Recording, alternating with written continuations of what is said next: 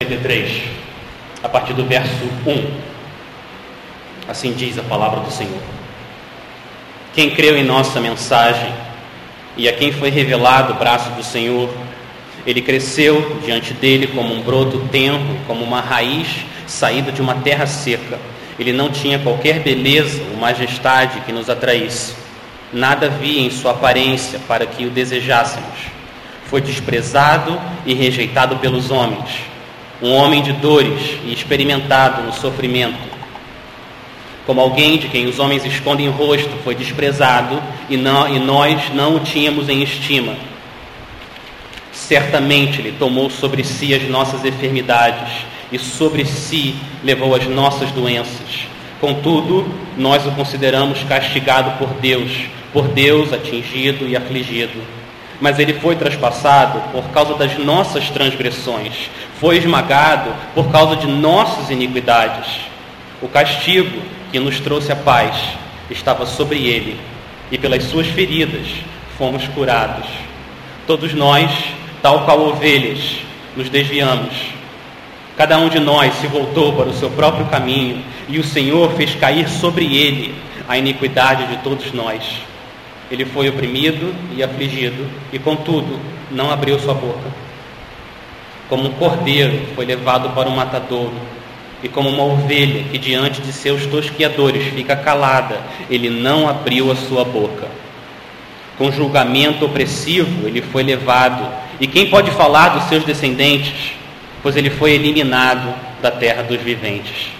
Por causa da transgressão do meu povo, ele foi golpeado foi-lhe dado um túmulo com os ímpios e com os ricos em sua morte.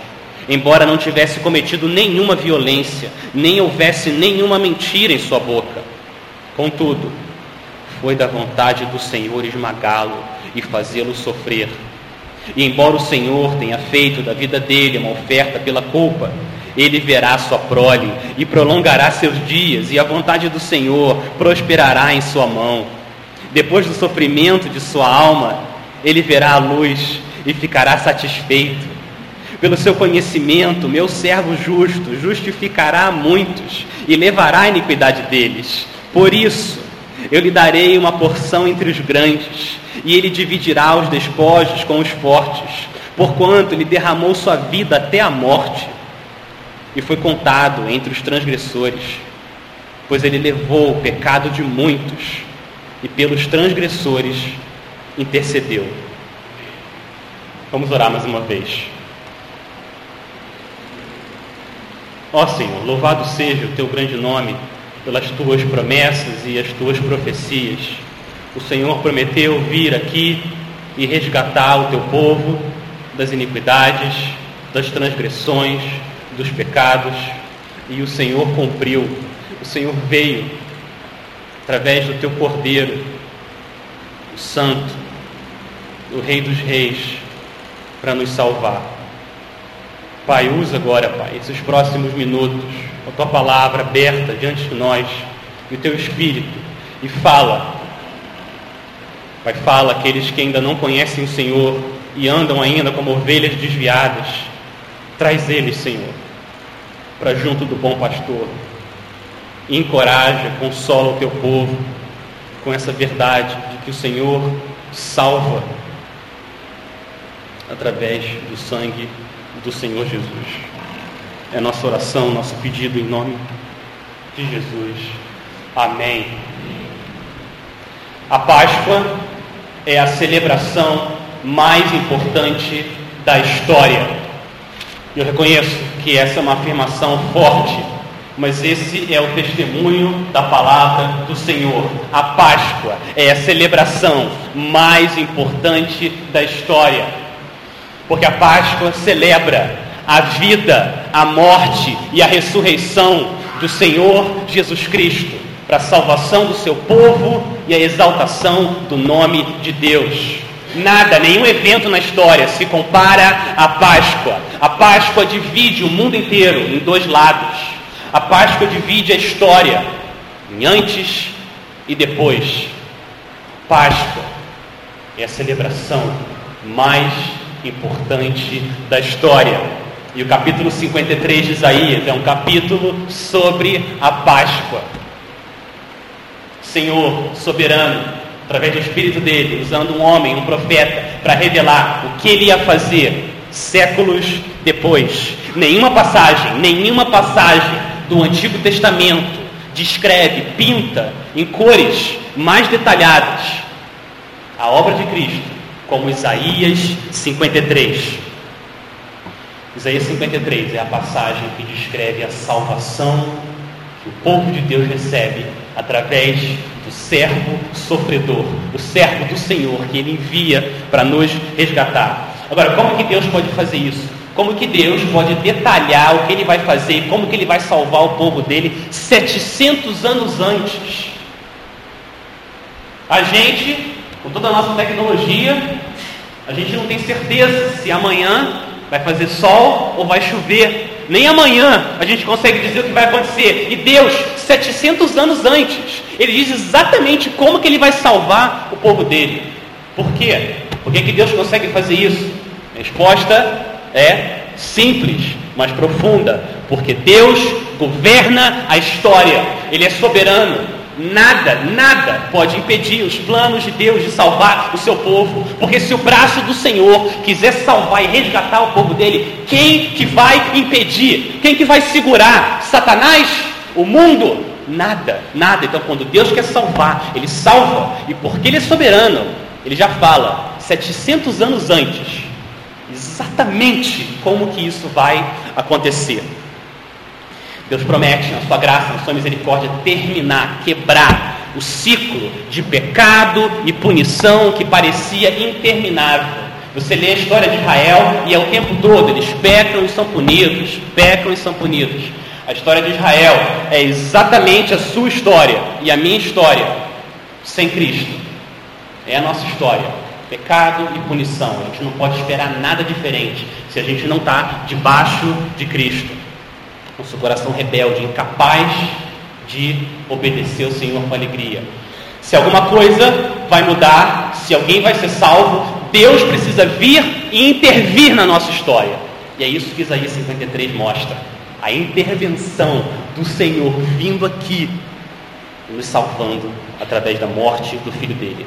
Isaías 53 é o Senhor falando aos nossos ouvidos: Eu vou até vocês e eu vou salvar vocês porque eu posso. E eu sou poderoso. Então a gente vai olhar Isaías 53 através de quatro eventos. Isaías 53 é como se fosse um caminho até a cruz. É como se a gente desse a mão para o profeta, ele fosse caminhando e a cada conjunto de versos ele vai revelando mais e mais do que, que é a cruz de Cristo, o que, que ela significa, o que, que ela fez pelo povo de Deus. A primeira coisa que o Senhor faz através do profeta Isaías, ele mostra a necessidade de humilhação. É necessário que o servo sofredor se humilhe. Olha como ele começa no verso 1. Ele começa com duas perguntas, que na verdade eh, são uma pergunta só. Quem creu em nossa mensagem e a quem foi revelado o braço do Senhor. Ele começa perguntando quem creu, e depois ele troca quem creu na segunda pergunta por a quem foi revelado. Mas é a mesma coisa que ele está falando. Duas perguntas em uma, só muda a perspectiva. Quem creu é a sua fé, a fé que você exercita. A segunda pergunta ele fala a quem foi revelado é a perspectiva de Deus, porque você só crê se ele revelar. Mas a pergunta é a mesma: quem vai acreditar na minha mensagem? Essa pergunta do profeta, na verdade, é um lamento.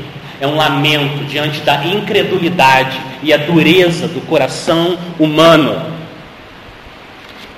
Isaías está chorando diante do Senhor. Senhor, eu trago boas novas, eu trago o perdão dos pecados, eu falo para o seu povo, se arrependam, venham até a mim, venham até a mim. E o povo de Israel rejeita a mensagem de salvação. Por que, que essa mensagem é de salvação? Olha a segunda pergunta de Isaías: A quem foi revelado o braço do Senhor? Várias vezes no Antigo Testamento, essa é uma expressão para mostrar o poder de Deus. O braço do Senhor é o poder de Deus. Mas Mais frequentemente, o braço do Senhor é usado no contexto da salvação. Então Isaías está chorando. Senhor, eu estou gritando ao teu povo, se arrependam, o teu braço poderoso vai vir e vai salvar. E quem creu? Quem acredita na nossa mensagem? O apóstolo Paulo e o Senhor Jesus usou exatamente esses versos de Isaías para clamarem e se entristecerem diante da incredulidade que eles viram no tempo deles. Quem creu em nossa mensagem? Nada mudou. Hoje em dia é exatamente a mesma coisa. Meu irmão, minha irmã, não fique surpreendido se você compartilha o Evangelho e boa parte das vezes o que você encontra é uma muralha, coração de pedra, que ignora a única mensagem que pode resgatar a pessoa da morte. É exatamente a mesma coisa, porque o coração do, homem, em sua natureza, continua igual, a menos que Deus venha, faça a obra dele poderosa de esmigalhar coração de pedra dar um coração de carne. Essa é a reação do mundo diante da mensagem de salvação. Por quê? Por que, que o mundo rejeita o Senhor? Os próximos versos começam a explicar algumas razões. Ixi, algumas razões para essa incredulidade. Eu não quero nadar aqui não. Eu quero só pregar a mensagem do Senhor. O verso 2 e 3 começa a explicar a incredulidade do povo de Israel. Olha o verso 2. Ele cresceu diante dele como um broto tenro e como uma raiz saída de uma terra seca. Olha o que o verso 2 está falando. Ele, ele começa dizendo: Ele cresceu. Ele quem? Ele está falando de quem? Quem que é esse ele? Para você saber quem é, esse, quem é esse ele, você precisa voltar no capítulo anterior. Porque essa passagem, na verdade, começa no capítulo 52, verso 13. Volta um pouquinho, capítulo 52, 52, verso 13. Olha o que, que o Senhor diz: Vejam o meu servo, o meu servo agirá com sabedoria, será engrandecido, elevado e muitíssimo exaltado. Então ele, no capítulo 53, é o servo de Deus, é quem, é Deus está chamando de meu servo. Esse é o meu servo. Agora, olha o que é dito desse meu servo. Olha o que é dito. Ele é o que? capítulo 52, verso 13: Ele será engrandecido e elevado e muitíssimo exaltado. Meus irmãos, obrigado. Meus irmãos, existe um lugar em Isaías em que a mesma expressão é usada. Sabe aonde que é usada essa expressão? Falando de alguém que é engrandecido, elevado e exaltado. Foi na visão que o profeta teve do trono de Deus, quando Deus abriu as cortinas do céu e o profeta viu o Senhor. Isaías 6:1. Olha a linguagem. No ano em que o rei Uzias morreu, eu vi o Senhor assentado num trono alto e exaltado. E a aba de suas vestes enchia o templo. Olha isso. A expressão que é aplicada ao servo do Senhor é a mesma expressão que é aplicada a Deus, que está no trono. O que, que significa isso?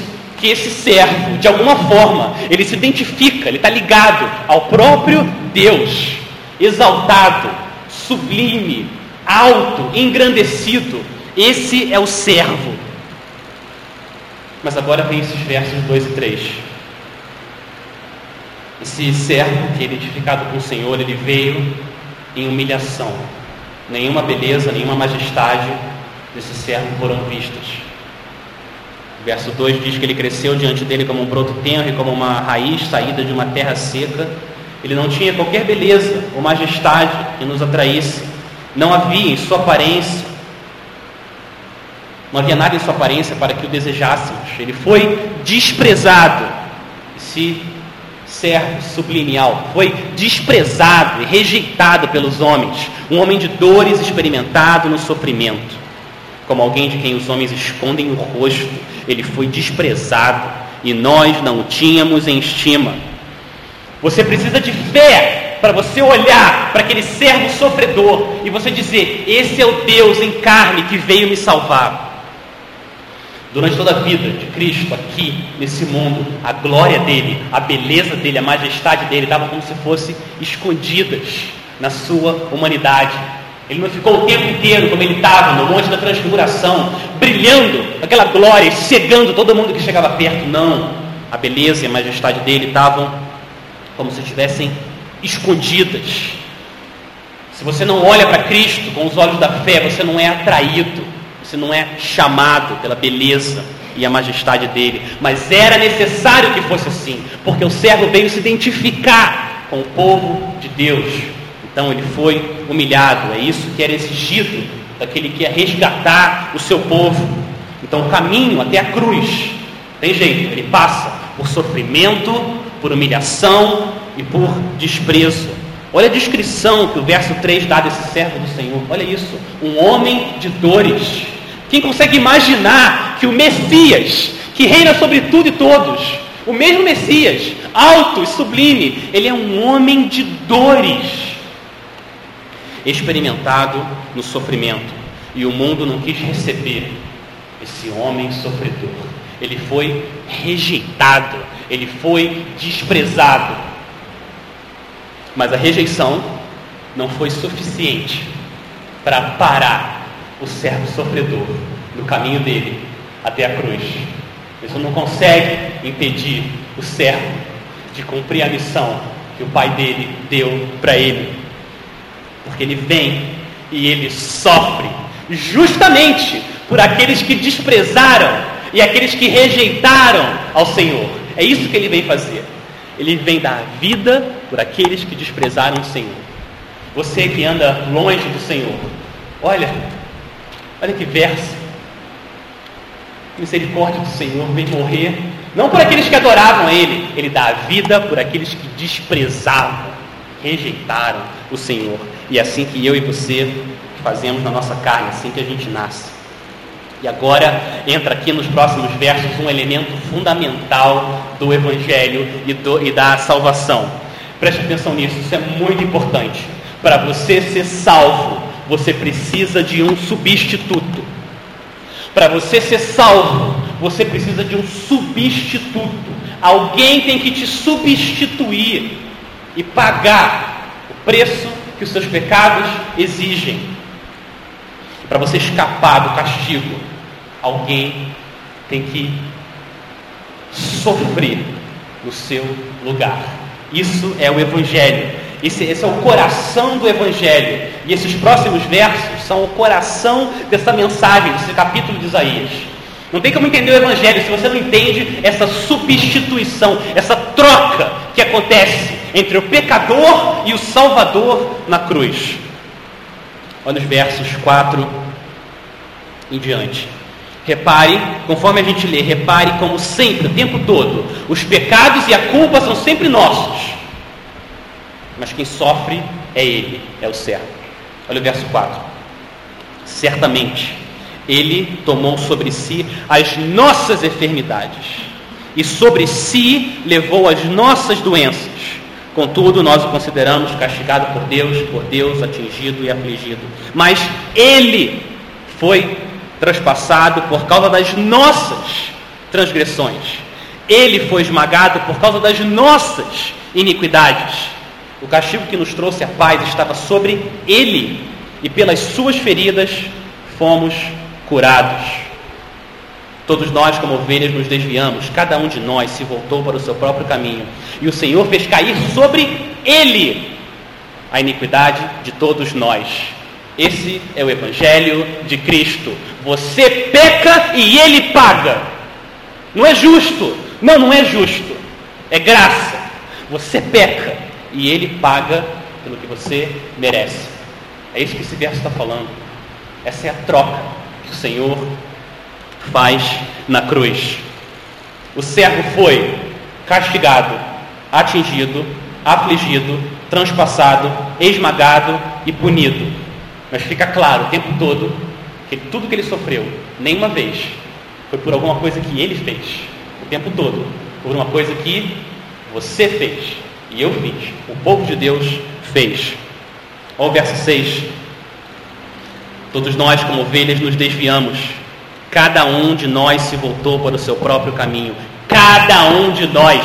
Ou seja, não há ninguém limpo, não há ninguém fiel. Ninguém, ninguém pode chegar diante do Senhor e colocar na balança o que fez de bom e o que fez de ruim. Impossível. O nosso lado das nossas mais obras está grudado no chão. Impossível arrancar de lá. se o servo não pisar do outro lado destruir a balança. Todos nós andávamos rebeldes à voz do bom pastor. Jesus o tempo todo dizendo, o tempo todo, vem por aqui, vem por aqui, vem por aqui. E eu e você, na nossa carne, tampando os ouvidos.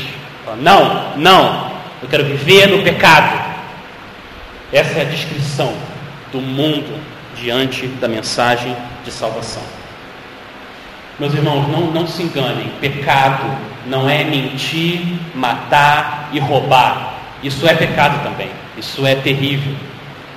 Mas o pecado é algo, algo muito mais profundo. Cuidado, se seu coração começa a te dizer que você é uma pessoa boa, cuidado. Não é porque você acha que não mente, não mata, não rouba, que você é uma pessoa boa. Pecado é muito mais interno e profundo. Pecado é viver como se Deus não fosse a realidade mais importante do universo. Isso é pecado. Pecado é você viver do jeito que você quer, sem consultar a palavra do Senhor e mudar de caminho. Isso é pecado. Isso é pecado. Você viver como se Deus não fosse Deus. E, segundo Isaías 6, todos nós, todos nós andávamos assim, ovelhas desviadas de coração duro em relação à palavra do Senhor. Sem exceção nenhuma, todos nós andávamos em direção a um precipício, prontos, qualquer momento, a gente se jogar naquele abismo de morte e morrer para sempre. Mas, aí vem Isaías 53 e a mensagem do servo sofredor que troca de lugar com o pecador. Olha isso. Você lembra o cordeiro que era morto na Páscoa? O Senhor, através de Moisés, deu a ordem ao povo de Israel, vocês lembram? Antes ali da última praga. O que, que o Senhor falou? Povo, pega o cordeiro, sacrifica ele, passa o sangue nos ombrais, nas portas. O que, que vai acontecer? O que, que acontece? Eu vou mandar meu anjo destruidor. E ele vai matar todos os primogênitos. Eu vou julgar o pecado nessa terra. E Deus faz isso, ele envia o anjo destruidor. E o anjo vem e começa a causar destruição, o julgamento justo. Mas o que acontece quando ele vê o sangue? O que acontece? O anjo desvia, ele não julga. Ele não julga por quê? Porque houve uma troca, houve uma substituição. O cordeiro inocente derramou sangue, aquele sangue é prova. Alguém tem que morrer, o cordeiro morreu. Então, não existe julgamento, o julgamento é desviado e aquela casa é salva por causa do sangue do cordeiro. Mas teve que haver uma troca, uma substituição. O Evangelho, a boa notícia do Evangelho é, na sua essência, essa troca, essa substituição. Jesus morrendo no seu lugar e você recebendo a justiça dele. O jeito que ele viveu, a obediência dele. O bom pastor morre no lugar das ovelhas desviadas. João 10, versículo 11. Eu sou o bom pastor. O bom pastor dá a sua vida pelas suas ovelhas. Ser salvo é ser substituído. Agora deixa eu ler para vocês um trecho de uma carta que um cristão escreveu no século II, 1800 anos antes Olha como esse homem entendeu. Esse homem entendeu essa troca. Olha o que, que ele disse. Quando a nossa justiça chegou ao máximo e ficou claro que a única retribuição que poderíamos esperar era castigo e morte, chegou o tempo que Deus estabeleceu para manifestar a sua bondade e o seu poder. Ele escreve: Ó oh, a imensa bondade e o amor de Deus. Ele não nos odiou, não nos rejeitou, nem guardou ressentimento contra nós. Pelo contrário, mostrou-se paciente e nos suportou. Com misericórdia, tomou para si os nossos pecados e enviou seu filho para nos resgatar. Agora olha isso, olha a troca, olha como esse homem entendeu. Olha a troca. O santo pelo ímpio, o inocente pelo culpado, o justo pelo injusto, o incorruptível pelo corruptível, o imortal pelo mortal.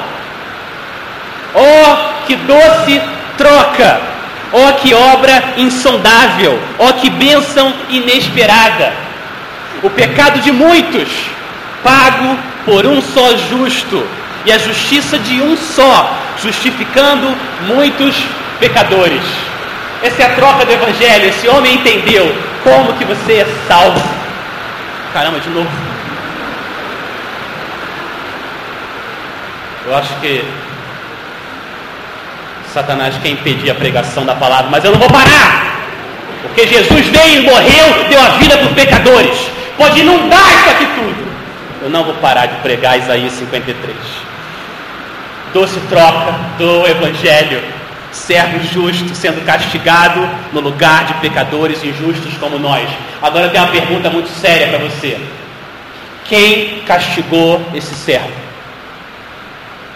Quem castigou esse servo sofredor? De onde que veio o castigo?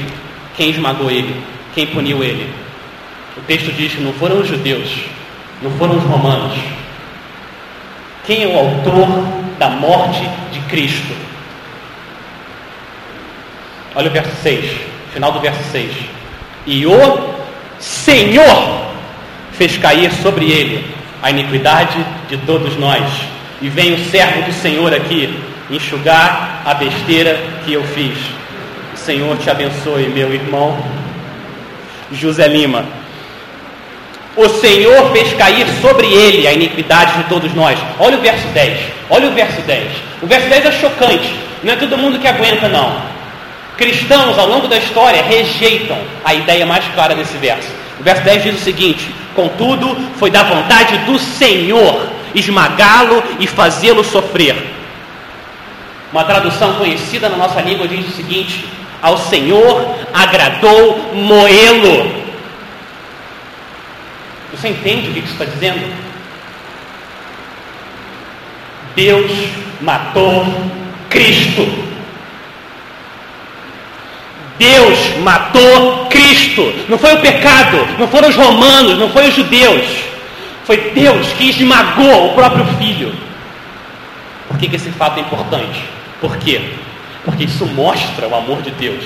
Porque Deus não olhou o que aconteceu de forma passiva e viu o que, que fizeram com meu filho, o que, que fizeram com meu filho. Isso não se faz. Eu vou aproveitar isso. Eu vou aproveitar o que aconteceu e vou usar isso como caminho da salvação. Não, Deus não aproveitou. Deus planejou a morte do filho dele para salvar um povo rebelde e pecador. Isso é o Evangelho, isso é a graça, isso é o amor de Deus. Apocalipse 13 diz que Cristo é o cordeiro que morreu quando? Hã? Antes da criação do mundo, antes de criar a primeira estrela, o primeiro anjo, a montanha, rio, antes de criar os homens. Deus planejou, Ele sabia de tudo que aconteceria, Ele planejou exaltar o nome dEle, vindo aqui em carne e morrendo no lugar de um povo pecador. E assim a glória dEle e a graça e a justiça e o amor serem adorados por toda a eternidade. Pai, Filho, Espírito Santo, planejando a morte do Cordeiro. Atos, capítulo 2. Em um só verso, em um só verso, a gente vê a realidade dos homens sendo injustos e matando o inocente Cristo, e ao mesmo tempo Deus por trás, planejando o que aconteceu. Olha isso, Atos 2:12. Desculpa, Atos 2:22. Este homem foi entregue por propósito determinado e pré-conhecimento de Deus. E vocês, com a ajuda de homens perversos, o mataram e pregaram na cruz. Você entende o que está acontecendo aqui? Pedro está dizendo: vocês, judeus, vocês pregaram Jesus na cruz. Vocês, pecadores ímpios. Mas isso aconteceu de acordo com propósito determinado, pré-conhecimento de Deus. A intenção dos homens maligna, a intenção de Deus perfeita, santa, exaltar o nome dele e salvar o seu povo. Por trás de toda a perversidade e maldade dos homens, tinha um Deus santo, com o braço forte, esmagando o filho dele para resgatar o seu povo e dar vida eterna àqueles que adoram o Senhor. A morte de Cristo não foi um acidente, não foi uma obra do acaso, foi o próprio Senhor Deus matando o seu filho por causa do nosso pecado.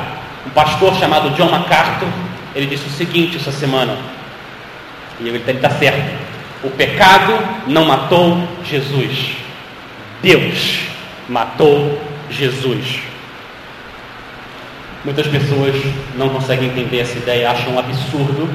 Teve gente que chama essa ideia da cruz de um abuso infantil divino, um abuso infantil cósmico. Que ideia macabra de um Deus matando o próprio filho. Um ateu famoso chamado Richard Dawkins, esse é um ateísta famoso, escreveu vários livros debochando de Deus mostrando que é um absurdo, segundo ele, a existência de Deus. E ele disse isso. Ele disse que a ideia de Jesus sendo sacrificado pelos pecados é, abre aspas, perversa, sadomasoquista e repugnante. Fecha aspas. Essa é a visão dele.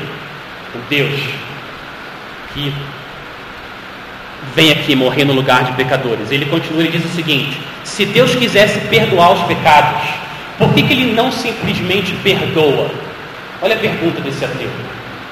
Se Deus quer perdoar os pecados, por que, ele não chega e perdoa de uma vez? Você sabe a resposta. Por quê? Porque Deus é santo, e porque Ele é justo, e porque Ele é bom. E quem é santo, justo e bom, não pode ignorar os pecados. Deus não pode ver o nome dele sendo tripudiado, a honra dele esmagada no chão com os pecados e fingir que não aconteceu nada. Se ele fizer isso, ele não é bom. Ele não pode fazer isso. Deus é justo, ele tem que punir o que é errado, o que é mal. Então Deus não, simplesmente perdoar não é uma alternativa. O plano de Deus é mais sublime, é mais bonito, é mais belo, é mais amoroso.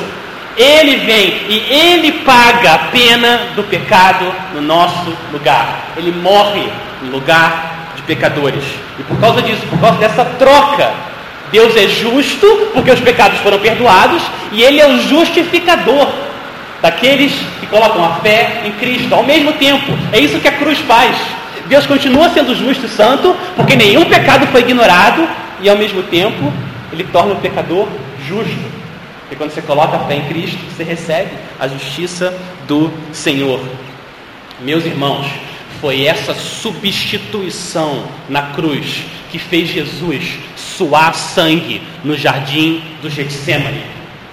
Foi essa troca que fez ele suar sangue algumas horas antes de enfrentar a cruz. Ou você acha que Jesus estava com medo de soldado romano, brutamontes selvagens, que iam acabar com o corpo dele? Você acha que Jesus estava com medo deles? Ou dos fariseus? Não! Porque Jesus cumpre tudo que ele fala. E ele falou para a gente não temer aqueles que podem destruir o corpo, mas não podem lançar a alma e o corpo no inferno. Que é só Deus que faz isso. Não foram os homens que fizeram Jesus suar sangue.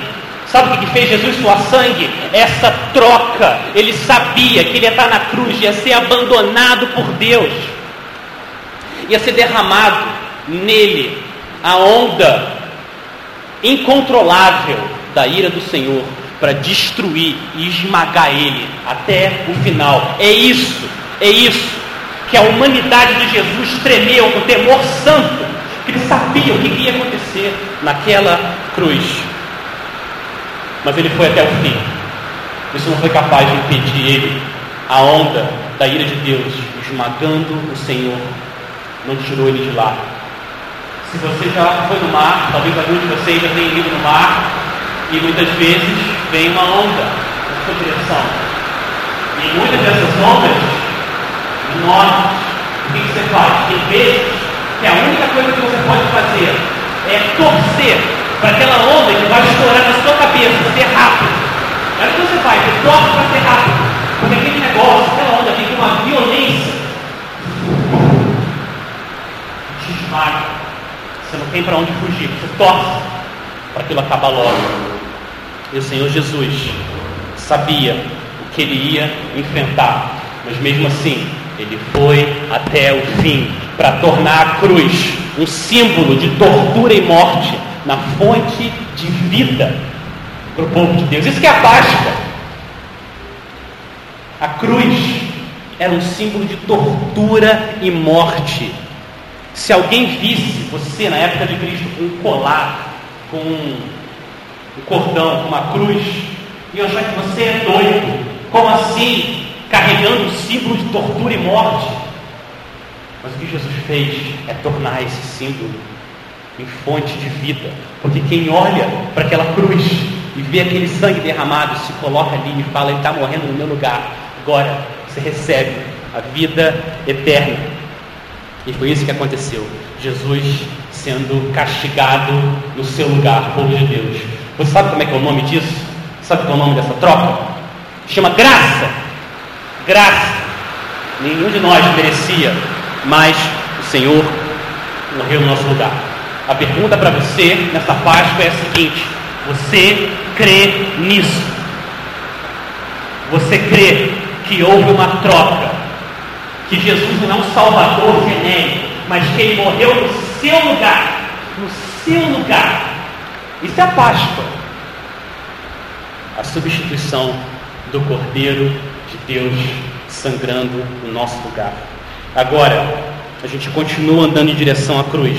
E os próximos versos mostram que a humilhação e a substituição exigiam também a destruição completa, voluntária e inocente. A destruição.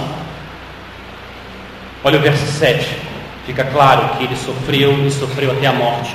Ele foi oprimido e afligido. E contudo, não abriu sua boca.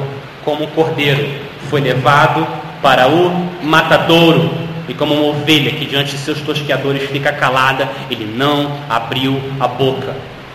O verso 8, o verso 8 diz que ele foi eliminado, ele não teve descendentes. E o verso 9 confirma a morte. Olha o verso 9, foi-lhe dado um túmulo. Para que, que serve um túmulo? Para os mortos. E com os ímpios e com os ricos em sua morte. Jesus sofreu e sofreu até a morte. Os evangelhos deixam claro que essa descrição do profeta, 700 anos antes, foi cumprida por Cristo. Olha, olha o relato de Marcos, mostrando Jesus indo à cruz como se fosse um cordeiro, um cordeiro amarrado, quieto, que não abre a boca. Olha aqui que Marcos relata para a gente, Marcos 14, 60. Depois o sumo sacerdote levantou-se diante deles e perguntou a Jesus, várias acusações sendo feitas ao Filho de Deus. O sumo sacerdote pergunta para Jesus: Você não vai responder à acusação que estes fazem sobre você? Mas Jesus permaneceu em silêncio e nada respondeu. O que fez Jesus ficar quieto não foi a falta de argumento, porque nenhuma acusação foi verdadeira, Nenhuma. O que, que fez Jesus ficar quieto foi o amor. Isso é diferente, diferente. Quando eu chego na sala e vejo a parede rabiscada e meu filho segurando uma caneta e eu olho para ele e falo, Davi, quem fez isso? Ele fica quieto. Fala nada. Isso é o silêncio da culpa. Sabe o que aconteceu ali? O silêncio de Jesus não é o silêncio da culpa. Ele é santo, ele nunca pecou. O silêncio de Jesus é o silêncio do amor. Ele sabia o que ele tinha que fazer até o final para resgatar o seu povo. Ele precisava ser destruído. E por isso ele não abriu a boca. Ele podia ter orado: Senhor, traz anjos aqui, acaba com todo mundo e me liberta disso. Ele podia ter feito isso, mas ele não fez. Ele não abriu a boca e foi como um cordeiro até o final. Esse silêncio mostra outra coisa também, que foi uma morte voluntária. Ninguém foi arrastando Jesus, ele não queria ir, foram arrastando, vai morrer sim. Não, não foi assim. Não foi assim. Pedro, para, guarda essa espada, para com isso. Eu vou para lá, eu tenho que ir e eu vou. Ele olhou para a cruz e foi. O silêncio mostra também que foi uma morte voluntária. Deixa eu ler mais alguns versos de João 10. João 10, 17. Por isso é que meu Pai me ama, porque, porque eu dou a minha vida para retomá-la. Ninguém a tira de mim, mas eu a dou por minha espontânea vontade. Entende o que Jesus está falando? Eu dou a minha vida por minha espontânea vontade, eu tenho autoridade para dá-la e para retomá-la. Esta ordem recebi de meu Pai, com a morte voluntária, por isso que é uma morte de amor. E além de morte voluntária, foi também uma morte inocente. Olha o que o verso 9 diz. O verso 9 deixa claro que Jesus não tinha nenhum pecado. Olha o verso 9. Foi-lhe dado um túmulo com os ímpios e com os ricos em sua morte, embora não tivesse cometido nenhuma violência, nem houvesse nenhuma mentira em sua boca. Nenhuma, ele é inocente, diferente de mim, de você, inocente, nem uma mentira. Seja Deus verdadeiro e mentiroso todo homem. Ninguém pode clamar aqui, pode dizer que nunca mentiu. Senhor Jesus, sim. Agora olha isso. A destruição do Filho de Deus não é a última cena da cruz. Essa história não termina em destruição. Ela continua. A cruz é o caminho da humilhação, mas é a cruz também que é o caminho da exaltação do Filho de Deus. Foi necessário, mas foi garantida a exaltação. Ele foi colocado na mais alta posição. E o nome de Cristo é o nome mais alto, não existe ninguém acima dele, por causa da humilhação dele, da destruição dele na cruz. A morte não foi capaz de segurá-lo. Ele era inocente, ele cumpriu o que Deus deu para ele fazer e agora ele, ele ressurge dos mortos. Última parte: humilhação, substituição, destruição. Mas Isaías 53 termina em exaltação. Olha o verso 10. O verso 3, o verso 10 repete o que Deus fez. Contudo, foi da vontade do Senhor esmagá-lo e fazê-lo sofrer. E embora o Senhor tenha feito da vida dele uma oferta pela culpa, e agora começa a narrativa da ressurreição. Olha a ressurreição prometida. Ele verá a sua prole e prolongará seus dias. Ele prolongará seus dias, ele vai receber vida eterna. E ele verá sua prole, olha isso. As ovelhas desviadas agora se tornam filhas. Agora ele tem uma prole. E a vontade do Senhor prosperará em sua mão. Depois do sofrimento de sua alma, cruz, ele verá a luz e ficará satisfeito.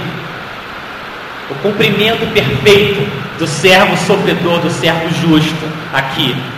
Olha o final do verso 11: pelo, meu, pelo seu conhecimento, o meu servo justo justificará a muitos e levará a iniquidade deles. E foi por isso que Deus exaltou o nome de Cristo por causa da morte inocente, perfeita, completa, suficiente dele na cruz. O verso 12, a linguagem da glória. Por isso, eu lhe darei uma porção entre os grandes, e ele dividirá os despojos com os fortes. Isso é o jeito que alguém descreve um guerreiro voltando vitorioso da batalha, como Jesus volta vitorioso da cruz. Ele vai receber uma porção com os grandes. Por quê? Qual é a explicação? Qual é a razão de Jesus ter sido exaltado? De acordo com o verso 12. A razão tá? No restante do verso. Por quanto? Por quê? Por quê que ele vai receber toda a honra, glória, louvor? Porque, por quanto ele derramou sua vida até a morte e foi contado entre os transgressores, pois ele levou o pecado de muitos e pelos, pelos transgressores intercedeu e pelos transgressores, agora, enquanto você está sentado aqui, se você está em Cristo, Ele está intercedendo por você sumo sacerdote, santo, perfeito, que não ofereceu um outro cordeiro, mas ele próprio se ofereceu e agora ele intercede pelo povo de Deus. Não tem como você ser acusado de nada. A vida inocente de Cristo qualifica ele para entrar na presença de Deus de cabeça erguida e ser ouvido nos céus. Ele pode, e a morte não conseguiu segurar ele. A ressurreição de Cristo é o selo de Deus. Quando o Senhor, quando o Senhor dá nova vida a Cristo, Ele está dizendo: Eu recebi o seu sacrifício, eu aceitei o que você fez pelo povo de Deus. E quando você falou está consumado, Eu estou dizendo, amém, está consumado, acabou, acabou. O nosso povo está salvo porque você morreu. E agora, Deus diz para Cristo: agora, por causa do que você fez, eu vou te coroar, eu vou te dar honra. E não vai existir ninguém como você por toda a eternidade. Você vai reinar como Senhor, cheio de beleza e de majestade para sempre, por causa do que você fez na cruz.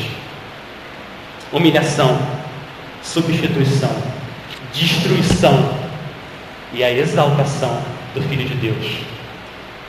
Eu quero terminar lendo a passagem paralela do Novo Testamento, que passa pelos mesmos passos até chegar na cruz, que é Filipenses capítulo 2. Abre Filipenses capítulo 2. A mesma coisa que o profeta nos mostra em Isaías 53, a gente vê em Filipenses 2, a partir do verso 6.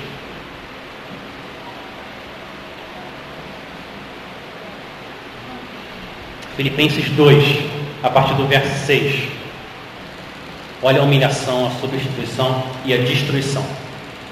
Cristo, Filipenses 2,6. Cristo, embora sendo Deus, não considerou que o ser igual a Deus era algo a que devia apegar-se, mas esvaziou-se a si mesmo, vindo a ser, vindo a ser servo, tornando-se semelhante aos homens, e sendo encontrado em forma humana, humilhou-se humilhou-se a si mesmo e foi obediente até a morte e morte de cruz. Olha a substituição e a destruição. Agora vem a exaltação. O argumento de Paulo é exatamente o mesmo argumento de Isaías.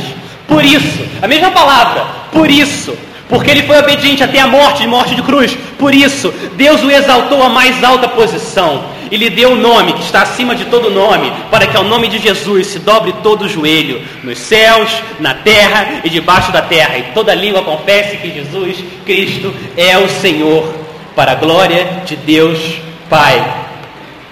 Isso é a Páscoa. A Páscoa é isso.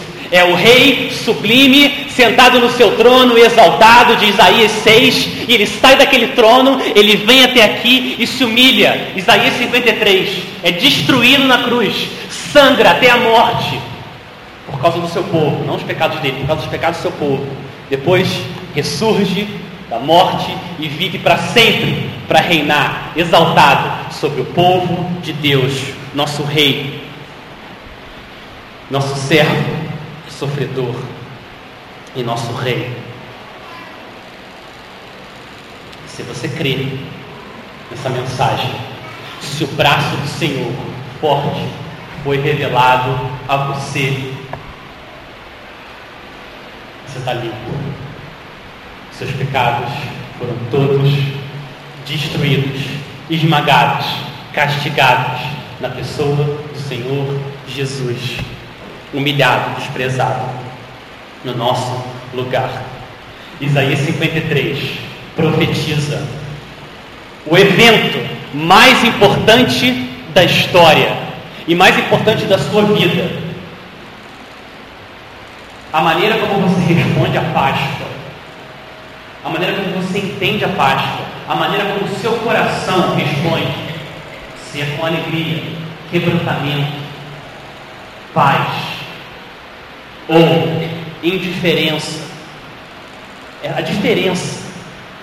Quando você responde, sua mente, seu coração, sua vida, determina aonde você está desse lado da história, desse lado do mundo. A Páscoa divide a humanidade em dois: aqueles que são povo e aqueles que não são povo.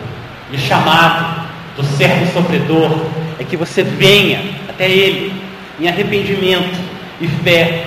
E a promessa dele, o que ele fez na cruz, sendo esmagado, é suficiente para você viver na presença de Deus para sempre. Não o que você faz, mas o que ele fez. Essa troca é a única esperança dos pecadores. Isso é a Páscoa. Cristo, servo sofredor e glorioso Salvador ao mesmo tempo, por causa da vitória dele sobre a morte ele foi, ele é e ele será adorado para todo sempre. A Cristo, só a Ele, seja glória Amém? Amém. Vamos orar e vamos louvar o nosso Deus castigado no nosso lugar.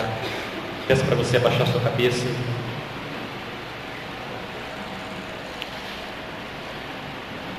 Bendito seja o Cordeiro de Deus que tira o pecado do mundo. Bendito seja o teu amor, Pai. Um amor tão grande ao ponto de ter enviado o próprio Filho, teu Filho precioso e santo, e esmagar Ele no nosso lugar. E louvado seja, bendito poderoso Espírito Santo que abre os nossos olhos para o nosso pecado, nossa imundície, nossas transgressões e faz a gente enxergar a beleza e a majestade do bom pastor. E o Senhor Jesus é o nosso bom pastor, porque Ele dá a vida pelas suas ovelhas. Senhor, nos dê graça para adorar o Teu nome, o servo sofredor e o Rei dos Reis, para todo o sempre. Amém. Amém e amém. Meus irmãos, agora a gente tem o privilégio